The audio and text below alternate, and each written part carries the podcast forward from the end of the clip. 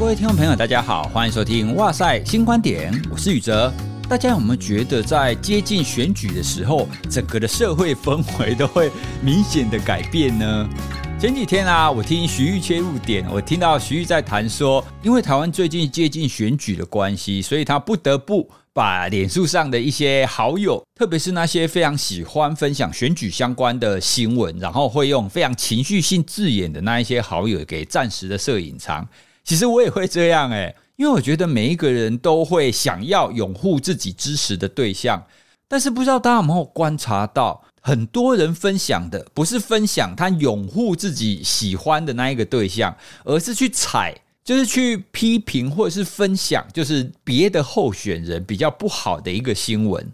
好，所以很多人会觉得说，到了选举的时候，我们就会变成是一种负向的选举、负面的选举，而让整个气氛都是搞得非常的乌烟瘴气。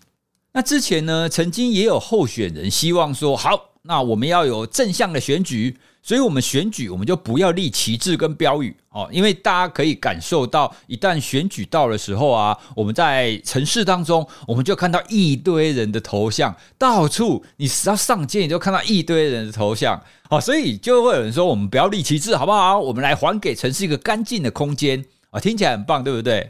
那也有人会说，好，我们选举呢要选贤与能嘛，所以我们要把焦点放在政见上，我们要用政见决胜负。诶，听起来好像也很有道理。那也曾经呢，会有候选人说：“好，我们要正向选举，我们不要去批评别的候选人，我们只要讲出自己好的那一面，这样就好了。”哦，所以这些理念，大家是不是都觉得很棒，而且觉得很理所当然啊？哦，其实我也很希望是这个样子。但问题是呢，大部分的选民他的认知跟行为其实不是这个样子运作的，甚至呢，可能刚好是相反的。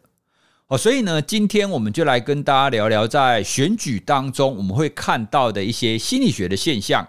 当然，我们今天聊的没有要涉及任何的政党，我们单纯是就心理学哈，单纯是就现象跟知识面，我们去聊一下。那也请大家不要有对号入座哦。哦，我们单纯是想要跟大家分享这些现象，以及它背后的这些心理学的原因到底是什么。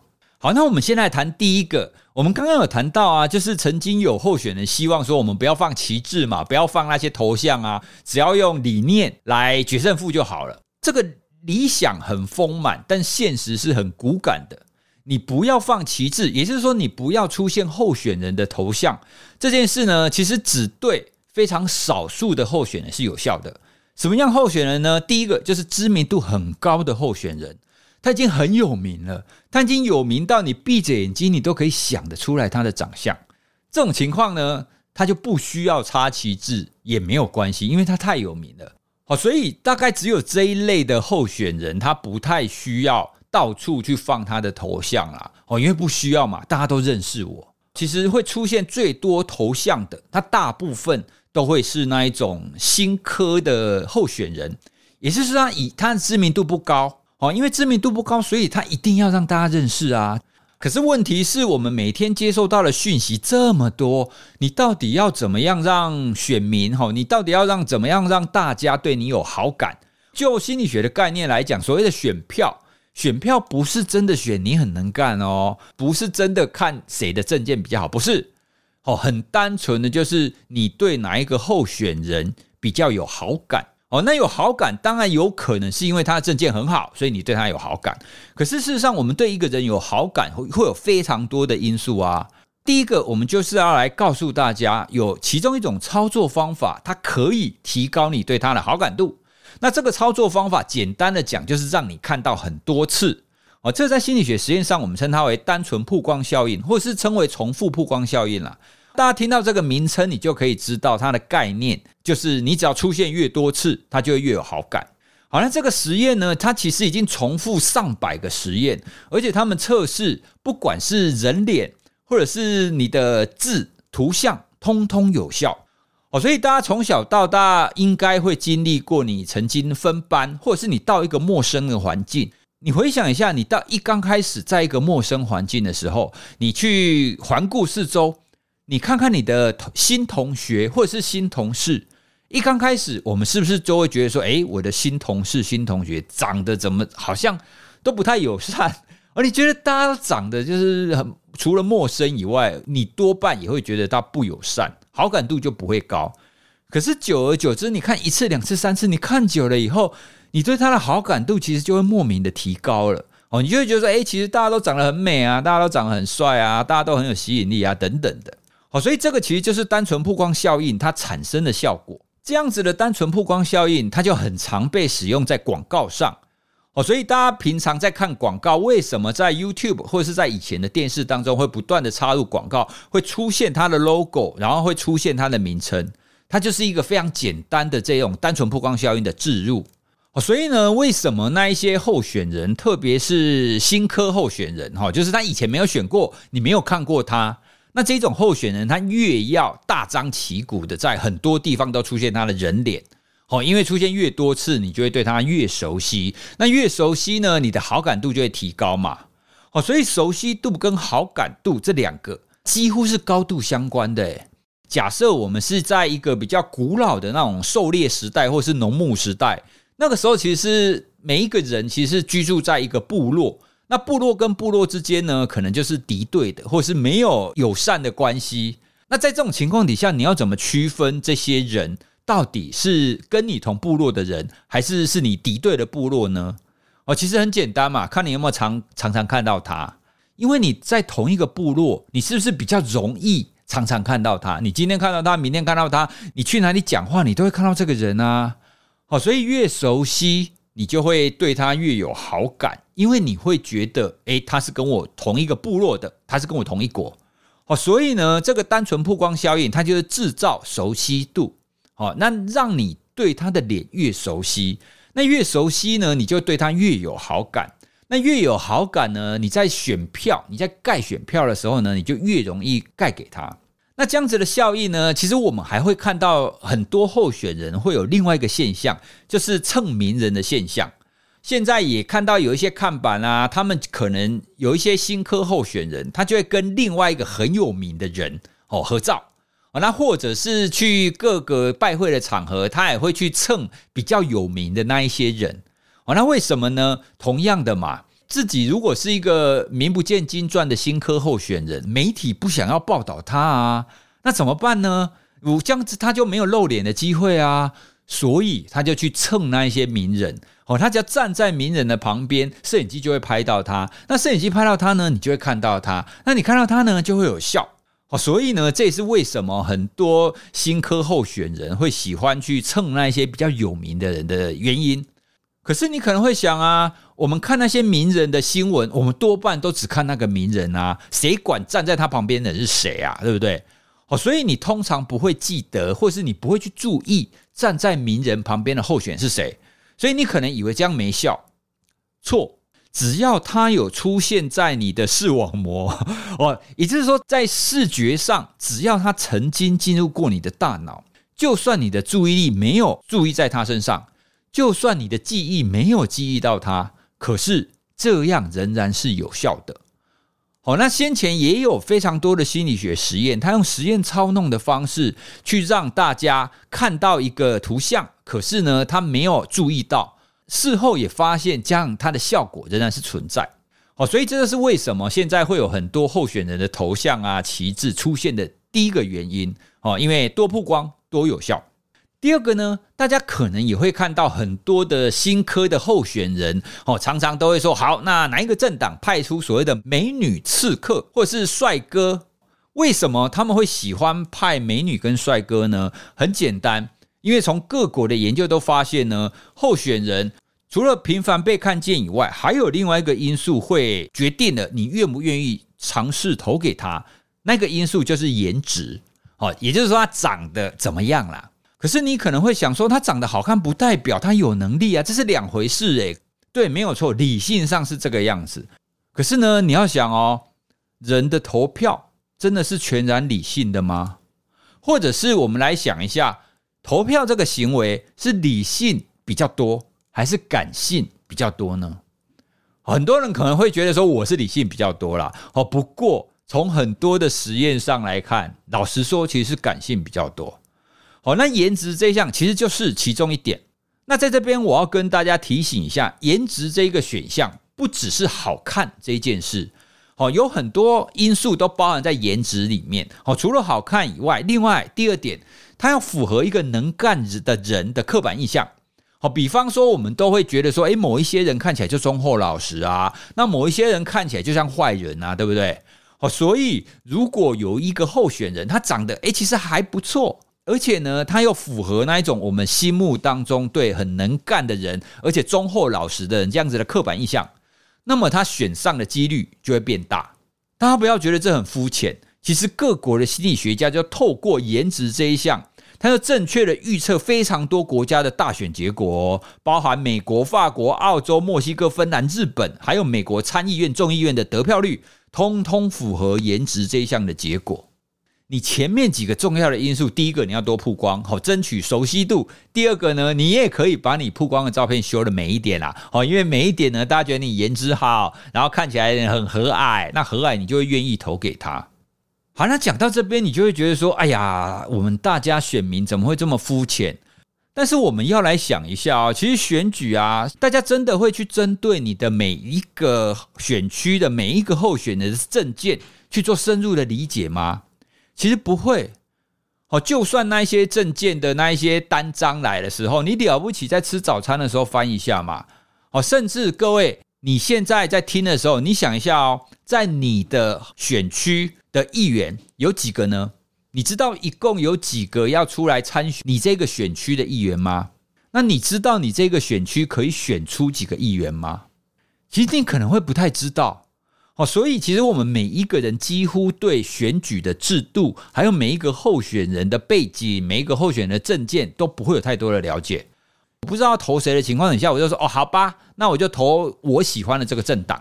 那除了政党倾向以外，还有另外一种方式，就是看颜值。哦，因为大家回想一下，我们在选票上是有人脸的。哦，所以呢，你在不知道投谁的情况底下，然后你看到诶，旁边这个人看起来长得不错，而且看起来很能干哦。你就投给他了，因为我们在执行选举、执行投票这个行为的时候，确实是处于一个资讯缺乏的一个状态哦。所以在你资讯缺乏的一个状态，你又要做出选择的时候，你只好靠很表面的那一些因素来决定你到底要投给谁。大家知道这一点之后啊，你也可以注意一下哈，就是在你的选区当中啊，你你最常看到哪一个候选人？那你也可以注意一下最常出现的那一个人，他到底最后是不是会当选，或者是反过来，你没有看到哪一个候选人，那他最后到底会当选吗？那他的原因到底是什么呢？好，所以在我们觉得选举的这段期间，你可能会觉得很厌烦。可是呢，当你理解到这些背后的心理学之后，你也可以换一个比较第三方的角度去思考它。好，那我就来验证一下你讲的到底是对不对的。好，所以这是第一个跟大家分享的单纯曝光效应，在我们选举当中呢，会重复的出现。那第二个呢，我们刚刚有提到，就是有一些候选人会觉得说，哎，我们不要抹黑别人，我们只要标榜自己的好，我们要来做正向的选举，要来做比较友善、爱与和平的选举。对啊，选举不是选贤与能吗？你只要让大家知道你多好就好啊，你为什么要去攻击对方呢？在选举上啊，抹黑虽然可耻。但是它有用，为什么呢？因为其实我们人这样子的生物体，对于负向的讯息是比较关注的。因为呢，负向的讯息跟生存有关系。好像是我们常常在抱怨，为什么新闻都会去播报那些负向的讯息，好像车祸的啦、那犯罪的啦等等的，就一天到晚都是那些坏消息，都没有几个好消息。如果要看好消息，可能你只能去看那种大爱新闻之类的，它才会有好消息。哦，其他正常的那一些比较常见的新闻媒体，没有太多的好消息。这其实也是同样的道理嘛，因为我们生物体，我们人其实是为了想要生存。哦，所以在生存这个非常重要的前提底下，你必须要去优先注意这个负向的讯息。哦，因为负向的讯息会跟生存有关嘛。谁扶老太太过马路？好，那他扶老太太过马路跟我生存没有关系啊。就是为什么我们在选举的时候会常常看到这种负向的手段？好，因为呢，大家比较注意这种负向的讯息。还有第二个呢，其实我们在看政见的时候，其实你通常不会很理解这个政见到底能不能执行啊。可是呢，他如果用负向的宣传方式，他只要去讲对方人品不好，对方人品不好，你一定看得懂嘛，对不对？好，所以像以前啊，很多都会用那种谁就是不伦啊，或者是婚外情等等的，用这种方法来做这种负向的攻击。那虽然我们大家都会知道，就是做人跟做事，它可能是分开的，可是呢，我们还是会不知不觉直接对这个人的人品做下一个标定。好，因为不要忘了，我们刚刚前面讲的，你为什么会投给他？因为你对他有好感。好，那好感这个概念呢，它基本上会结合了政见，以及结合了你对这个人的评价嘛，就是他的人品啊。那政见又看不懂，所以怎么办呢？你就只好直接针对他的人品。好，所以这就是为什么我们非常常见到这种抹黑式的这样子的一个攻击行为，在选举里面出现。而且特别容易出现在这一种一对一厮杀的这一种选制里面，好像是立委，或者是像是县市长或总统选举，在议员的选举可能就比较少。好，那为什么抹黑可耻但是有用？除了第一点，我们刚刚有提到的，对负向的讯息会比较关注以外，我们也会常看到很多讯息对于候选人的攻击，多半你不知道他的这个攻击是对的还是错的。好，反正你不管对还是错，反正先讲啦，先讲先赢。这边呢，就要再跟大家提到一个心理学的效应，我们称它为虚幻真相的效应。那虚幻真相的效应呢，基本上跟我们前面讲的单纯曝光效应很像。好，不过呢，单纯曝光效应它指的是图像，也就是说，你看到的这个图像，看到了这个人脸或者是这个物品，它会有重复出现，你就会对它有好感度。可是虚幻真相效应呢，它指的是叙述，你讲一件事。你讲越多次，你就很容易让人家觉得是真的。像以前曾经有一个成语叫“三人成虎”，有没有？好，就是有人说：“哎，惨了惨了惨了，街街道上出现一只老虎啊！”第一个人讲的时候，你不会理他，又怎么可能？街道上怎么可能会有老虎？那后来又第二个人出现，哎，惨了惨了惨了，街道上出现老虎啊！直到第三个人出现的时候，你就会愿意相信真的有老虎。好，所以这就是这种虚幻真相效应。你只要越多人讲这件事。你就越容易会相信。之前在网络社群，大家应该也曾经看过一个现象，我会很常说：“诶，这件事很重要，重要的事要讲三次，有没有？”好，所以同样一个句子就会连续写三次。而事实上呢，也有心理学实验这样做过哦。如果你这个叙述你重复三次，那么这个读者哈，就是接受到讯息的人，他就比较容易记得这个讯息。好，所以呢，这个虚幻真相效应讲的就是同样的讯息，不论真假。你只要出现讯息重复多次，大家就会觉得是真的。好啦，那这样结合我们上面讲的抹黑这个概念，其实抹黑一刚开始，如果对某一个特定的候选人贴上那种负面的攻击的话，在你还不知道真假的情况底下，理论上你应该不接受这件事嘛。可是问题是我们现在网络很发达，我们社群非常发达，就算你不接受，你你在滑手机，你也很容易滑到。哦，所以你就会看到很多次，那看到很多次，不知不觉你就会对他产生一些印象，然后你就有可能会接受他了。所以呢，这是抹黑为什么有效的第二个原因。第三个呢，就算你是一个非常强烈质疑的人，就算你当下觉得说，哎，不对，你对他的攻击可能不是真的哦，我不能相信你。好，你可能每一次都会这样提醒自己，提醒自己要怀疑这件事，但是。它还是有可能会产生效果，好，所以第三个要跟大家介绍的心理学当中的效应，我们称它为睡眠者效应。那睡眠者效应呢？它在一九四九年，一个叫 Hoffman 的一个心理学家，他曾经做过一个测试。那那一个实验呢，他其实是想要提升现役军人愿意去战场的意愿呐，因为大家知道战争很残酷嘛，所以就算是军人，他也不太想要去战争啊。哦，所以呢，他们做的那个测试就是，他们分了两组，有一组呢去看那一种，就宣扬上战场是非常英勇，然后战争就气势磅礴，场面浩大，哦，所以就是想要让军人觉得说，哎，你去参与战争是一件非常棒的事情，是为国争光啊，然后你自己也会非常英勇。哦，那另外一组呢，就是没有看这一类的电影。好啦，那理论上他想的就是，你看过这种宣扬电影之后，你就会对这种上战场的意愿会提高。可是呢，Hoffman 当初做这个实验，看完电影立刻调查的结果，就发现完全没有效果。哦，可是呢，他后来经过几个月以后，他又调查一次。哦，在这几个月当中，他没有特别做什么，只是他经过几个月以后再去调查，他就发现，诶，这一些当初在几个月前他看过这一些宣传片的人，他在几个月后，他愿意上战场的意愿明显的提高了。好，那他觉得，诶，为什么呢？他们刚看完的时候，不是觉得说，诶，怎么可能？我才不要嘞，对不对？好，那后来呢？心理学家他其实是有一个说法，我们在接收讯息的时候，其实也确实会有理性面跟感性面的部分。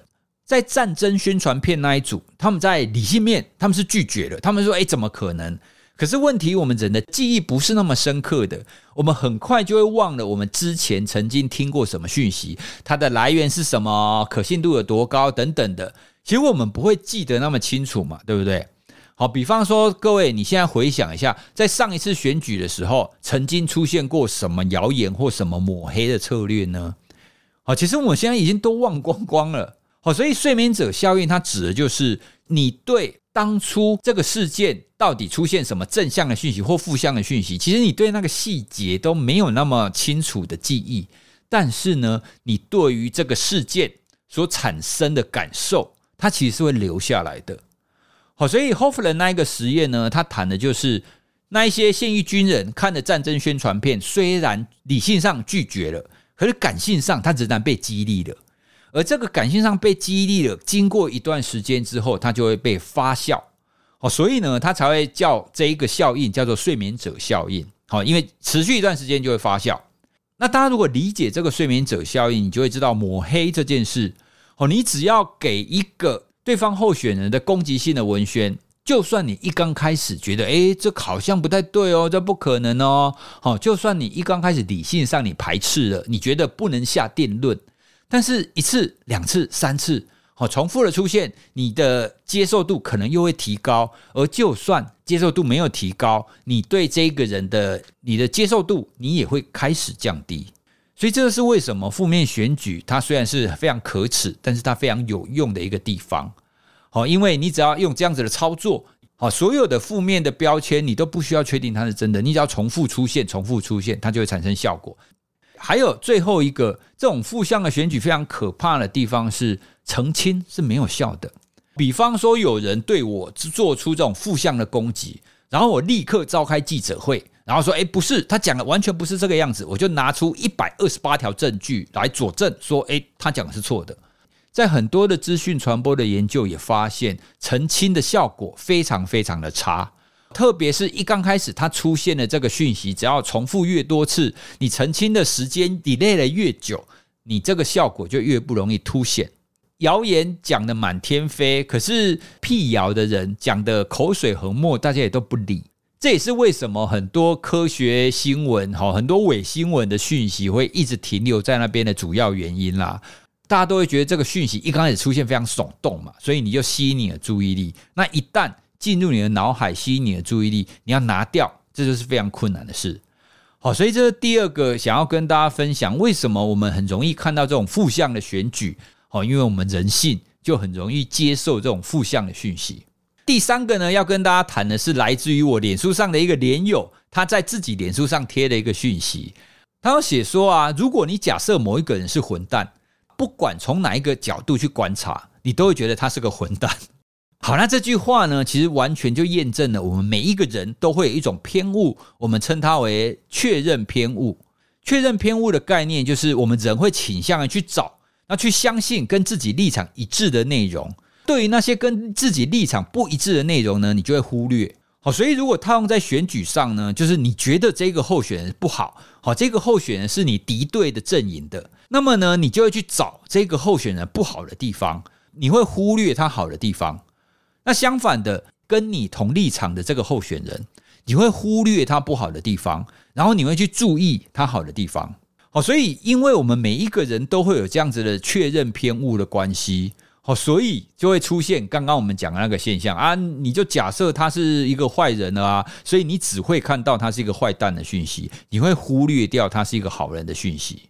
那这样子的确认偏误其实是出现在每一个人的身上的，而且它非常不容易去改变，更严重的是，因为这样子的立场关系的确认偏误，它会使得你的立场越来越极化，甚至很多未确定的新闻，你也会放进去你的立场里面。哦，比方说，国外曾经有做过一个实验。那这个实验呢，它其实是主题是在讨论堕胎是不是应该合法化的文章。哦，他就给受试者、给那些参与者看很多篇哦关于堕胎合法化相关的文章啊。那其中一个主题是谈说，有一些外国势力介入了我们现在在做这种堕胎是否应合法化投票的这样子的一个行为。可是那个文章并没有说外国势力是介入哪一边哦。我是介入支持合法化的那一边，还是介入反对合法化的那一边？文章里面没写。哦，可是你只要一旦让不同立场的人看到，那结果呢？他就会发现，如果你的立场是支持合法化的，那你就会相信哦哦，这个外国势力是要帮助对方的啦。那如果你的立场是反对合法化，同样的，你就会相信外国势力是要支持对方的。哦，所以从这种确认偏误，其实我们也可以理解到一个现象：我们在选举的时候，或者是我们对这些名人，会很容易有一种双重标准。我们是不是很常批评说啊，这个回力标啦，或者是这个人你怎么可以双重标准？这个标准去看待 A 候选人，你同样要用这个标准去看待 B 候选人啊，对不对？从确认偏误这个概念哈，就是你会接受跟你自己立场一致的人。好，那你会排斥跟你立场不一致的人？我们就是倾向跟我一伙的啊，跟不是我一伙的人，我就不要他，我就不喜欢他啊，对不对？双重标准，你也可以说是人性啦。为什么呢？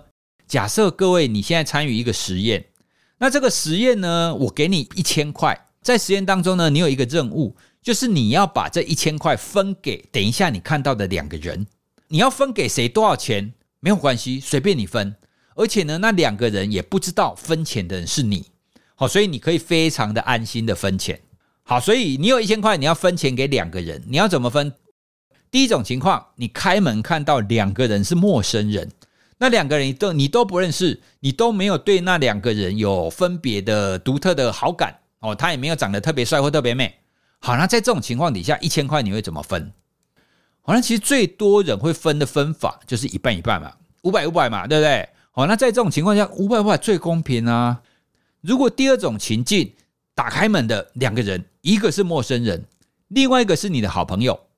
好，那这个时候一千块你会怎么分？好，其实很多人你就会倾向于好朋友分多一点嘛，因为他们又不知道是我分的，而且我只要分给陌生人一百块，他还是有赚啊。我可以把九百块给我的好朋友啊，对不对？所以你就会发现，我们对他人。是会有立场的区别的，只要他是跟我比较接近的，只要他是属于我这一群的，我就会愿意对他比较好。好，所以这也是我们刚刚讲的双重标准哦，它是同样的概念。所以其实每一次的选举啊，几乎都会是心理学家，特别是那一些研究决策的心理学家，好，每一次都是在重复的验证。验证为什么人的决策会那么粗糙，然后验证人的决策到底会受到什么因素的影响。好，那刚刚呢，我们就跟大家介绍到，其实选举当中会有几个哈，那重复出现的，越熟悉你就越愿意投给他啦。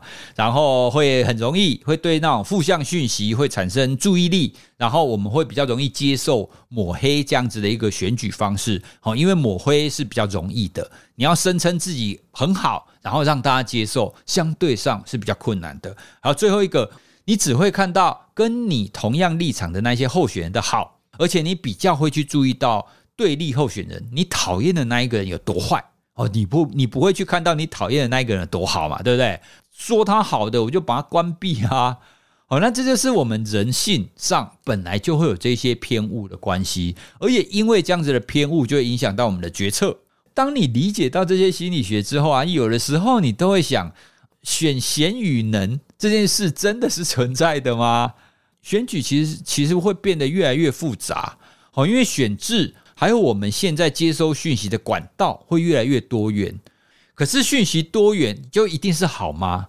大家在这几年通过这些社群，应该也感受到，当你讯息越多的时候，它同样的会出现一个困难，就是你没有办法相信哪一个是真的。好，那在你没有办法相信哪一个是真的的情况底下，我们是怎么做选择的？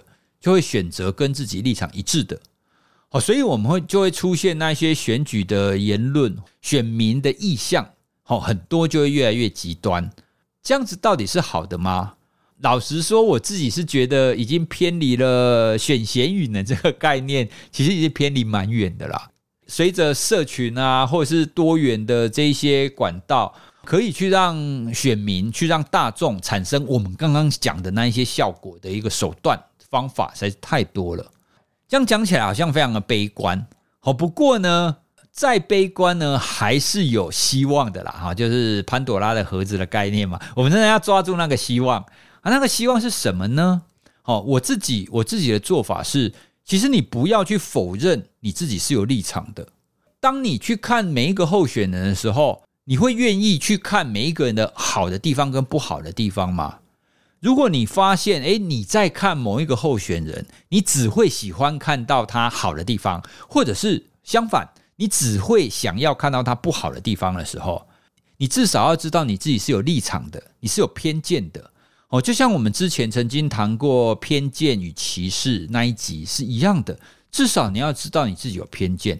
当你知道你自己有立场，当你自己知道自己有偏见的时候，你在做选择的时候，你才能够有机会把你自己的偏见也考虑进去。我不会说大家都要抛下立场，因为就人的心态来讲，这是不可能的啦。好，所以各位，如果你有亲朋好友，甚至你的家人，他有明显的正常倾向，请不要试图去说服他，因为这是办不到的。你试着去说服，你反而会造成反效果，你们的感情会变差啦。如果你真的觉得现在的这个讯息实在让你太厌烦了，哦，你可以试着像我一样，哈，你就可以暂时把这些太极端的言论，哦，你就暂时停止追踪三十天。这样至少你不用一直活在那一个负向选举、那负向言论的这样子的漩涡当中，你也可以有比较合适的一个心态去做你的选择。好，除了知道你的立场以外，至少你比较不会受到那一些抹黑讯息的影响。好，那以上呢，这一集呢，主要是跟大家分享在选举当中我们会看到的一些现象，以及这些现象为什么要这样子操作，它背后呢，其实都是跟我们跟我们选民的心理是有关系的。大家了解到这一些之后呢，其实也可以试着用一个观察者的角度去观察这样子的选举，这样或许你在这个选举的氛围当中，你会变得比较开心一点吧。你可以抽离出来了哈，就不要卷在那个漩涡底下。好，那今天这一集呢，就跟大家聊到这里喽。希望我们今天跟大家分享的，可以让各位有一些收获。如果你对我们今天谈的内容有什么想法，或者是你还有更多你所看到的选举当中的现象，以及选举背后的心理学，也欢迎你上社群来跟我们聊聊哦。另外呢，我们也有自己的挖宝脸书社团。如果你对我们谈的心理学感兴趣，你认同哇塞心理学的话，也非常欢迎你参加这个脸书的社团。那社团的网址我会放在我们的资讯栏，那欢迎大家可以点击参加哦。好，那今天就跟大家分享到这边，谢谢大家，拜拜。